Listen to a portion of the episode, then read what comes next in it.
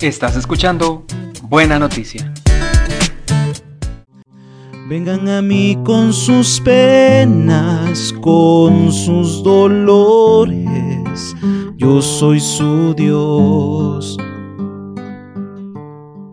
Saludos amigos que escuchan este nuevo segmento de audio, hoy con un tema muy particular, muy bonito, el joven Jesús. Así lo he querido titular. Hace algunos días tuve una reunión virtual a través de la aplicación Zoom con un grupo de jóvenes del movimiento Jóvenes en Victoria y ellos me pedían que compartiera un tema acerca de la juventud de Jesús, claro, para poder sentirse identificados. Por eso quiero compartir con ustedes algunas palabras y reflexiones que pude encontrar de frente a este tema. Quiero comenzar con Lucas capítulo 2 versículo 52. Dice así, Jesús crecía en sabiduría, en estatura y en gracia ante Dios y los hombres. Para hablar de la juventud de Jesús, tenemos que ir al principio y hacer una pequeña referencia a donde comenzó todo, es decir, el misterio de la encarnación. Lucas capítulo 2, versículo del 4 al 7. Allí se nos cuenta, se nos narra en el Evangelio cómo la Virgen María, la Madre de Jesús, recibe junto a José, su esposo, la noticia de parte de Dios de que venía un niño especial, el tema de la encarnación. Jesús estuvo en el vientre de su madre nace y es arropado y puesto en la cuna. Nos narra este episodio cómo no había lugar en la posada y tuvieron que quedarse en un establo en el cual nació Jesús, donde fue envuelto en pañales y recostado en el pesebre. Jesús nace, es arropado y puesto en la cuna, podemos decir. Eso lo encontramos en el Evangelio. Después se nos va a contar un poquito sobre la infancia de Jesús. Esta infancia podemos decir que va de los 0 a los 12 años más o menos. No hay datos en la Biblia que hablen de esos años de infancia. Eso es muy importante. Hay unos escritos llamados los Evangelios Apócrifos, que intentaron llenar algunos vacíos que están en la escritura y presentar al niño Jesús haciendo cosas extraordinarias, como por ejemplo dar vida a los pajaritos de barro o resucitar a algunos niños que habían muerto. Sin embargo, estos escritos no podemos decir son estrictamente palabra de Dios. Son historias que buscaban dar una catequesis y atraer más gente al cristianismo. La comunidad a través de estos escritos pues buscó dar respuesta a esos vacíos. Dicho sea de paso, estos evangelios apócrifos, la palabra apócrifo significa oculto, desconocido, pero no porque sea malo, sino simplemente porque a la hora de formar la Biblia con los libros que habían sido revelados, la misma comunidad cristiana se encargó de escoger cuáles sí y cuáles no podían entrar en esa lista. Porque pues estos evangelios, estos libros aparecen tiempo después, años después, y cuentan este tipo de fábulas.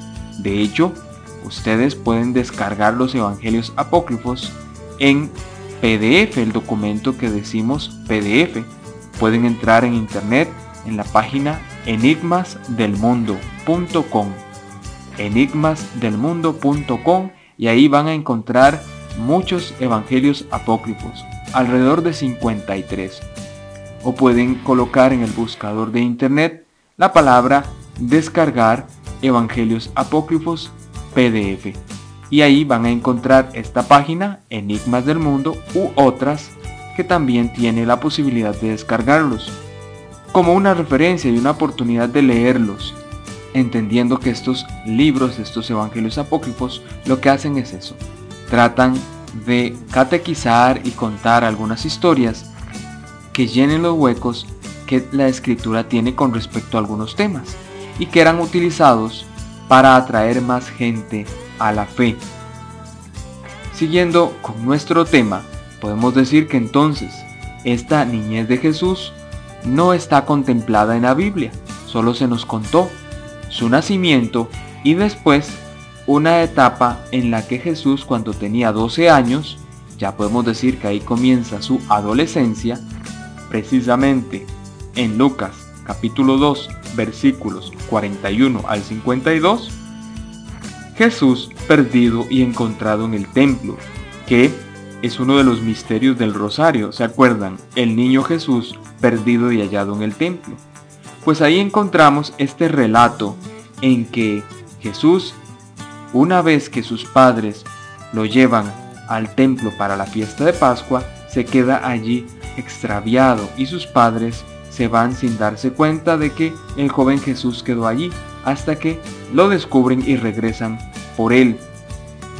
Nos cuenta Lucas que el joven Jesús estaba en el templo escuchando a los maestros de la ley, hablando con ellos y al mismo tiempo respondiendo preguntas. Y de esto se admiraban sus padres. Tenía 12 años, entendiendo que pues un joven de 12 años para la mentalidad del momento, para los judíos de entonces, ya se convertía en un adulto. Pero sin embargo, si trajéramos con la máquina del tiempo al adolescente Jesús y lo ponemos hoy en nuestra historia, pues en nuestro mundo pasaría como un adolescente más. No lo vemos ya como un adulto, pues sabemos que en aquellos momentos la vida duraba menos años quizás unos 40 años. Era el pronóstico de vida, por eso un joven de 12 años pues ya era considerado adulto. Bien, decimos entonces que es lo único que se nos narra. Después de ahí, ¿qué podemos decir del joven Jesús? Desde ese acontecimiento hasta los 30 años que comenzó su vida pública, hay un misterio en la escritura y no se nos cuenta más. Vean que de su nacimiento brincamos hasta este momento de su adolescencia y después hasta el momento en que comienza su misión pública, siendo un joven adulto ya de 30 años. Así que al hablar de la juventud de Jesús o del joven Jesús, sí podemos decir que su vida en Nazaret no era regalada, es decir, que tuvo que trabajar. El mismo Evangelio en Mateo 13:55 nos cuenta aquel momento en que la gente que rodea a Jesús se hace esta pregunta, ¿pero no es este el hijo del carpintero?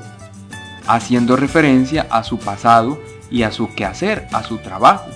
Jesús de Nazaret es el hijo del carpintero, es decir, este es como su padre, el constructor.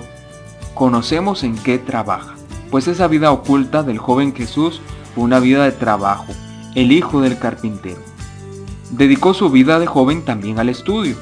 Acordémonos del episodio que les comentaba del templo. Sus padres lo encuentran allí en el templo, hablando con los maestros de la ley, haciéndoles preguntas y contestando otras.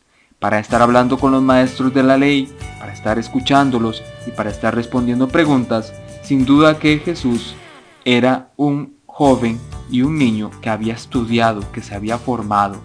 Recuerden la escuela del momento, la escuela judía, era aquella que se encargaba de traer a los niños varones para enseñarlos en todo lo que tenía que ver con la escritura. Así que los años de Jesús de joven fueron años de estudio, de formación. Podríamos decir como un tercer elemento que el joven Jesús vivía constantemente en el amor. Su vida pública fue perdonar al pecador, curar enfermos, e hizo un grupo de amigos a los que llamó discípulos. ¿Recuerdan? Juan 15:15. Ya no os llamo siervos, sino amigos. Jesús vivía en el amor. Porque, cierto o no, que para perdonar al que se ha equivocado, para perdonar al que ha ofendido, para perdonar al pecador, se necesita o no amor. Cierto o no, que para acercarse al enfermo, al rechazado, ¿Se necesita o no amor? Por supuesto que sí. Y el amor que Jesús pudo vivir en el grupo de sus discípulos, de sus amigos. Este amor que conocemos con el término griego amor filial de los amigos, el amor de los amigos. Por eso en síntesis comentaba yo a estos jóvenes de matrimonios en Victoria, que sobre el joven Jesús podemos decir estas tres notas, estos tres apuntes. Su vida de joven fue una vida de trabajo, su vida fue una vida de formación y de estudio en sus años de juventud y fue su vida de joven una vida en el amor. Decimos que no está en la Biblia, pues el desarrollo de lo que vivió en su juventud y adolescencia, sino algunos pequeños avisos, algunas pálidas narraciones sobre su vida de joven. Pero es que hay que saber que si esto hubiese sido importante para nuestra salvación, Dios se hubiese encargado de hacérnoslo saber. Si conocemos en esencia la vida pública de Jesús, es porque comienza allí lo que realmente importa para nuestra salvación. Su vida de niño, su vida adolescente, su vida de primera juventud, no es tan necesaria que la conozcamos para nuestra salvación. No es indispensable conocerla para nuestra salvación. Si hubiese sido así, hubiese quedado en la escritura. Pero sí podemos decir, aunque no esté explícitamente en la escritura esa vida de joven, que fue, como lo decía, una vida de trabajo, una vida de estudio y una vida de amor. Que el Señor les continúe bendiciendo. Vamos hacia ti, ciudad celeste, tierra del Señor. Gloria a ti, iglesia santa.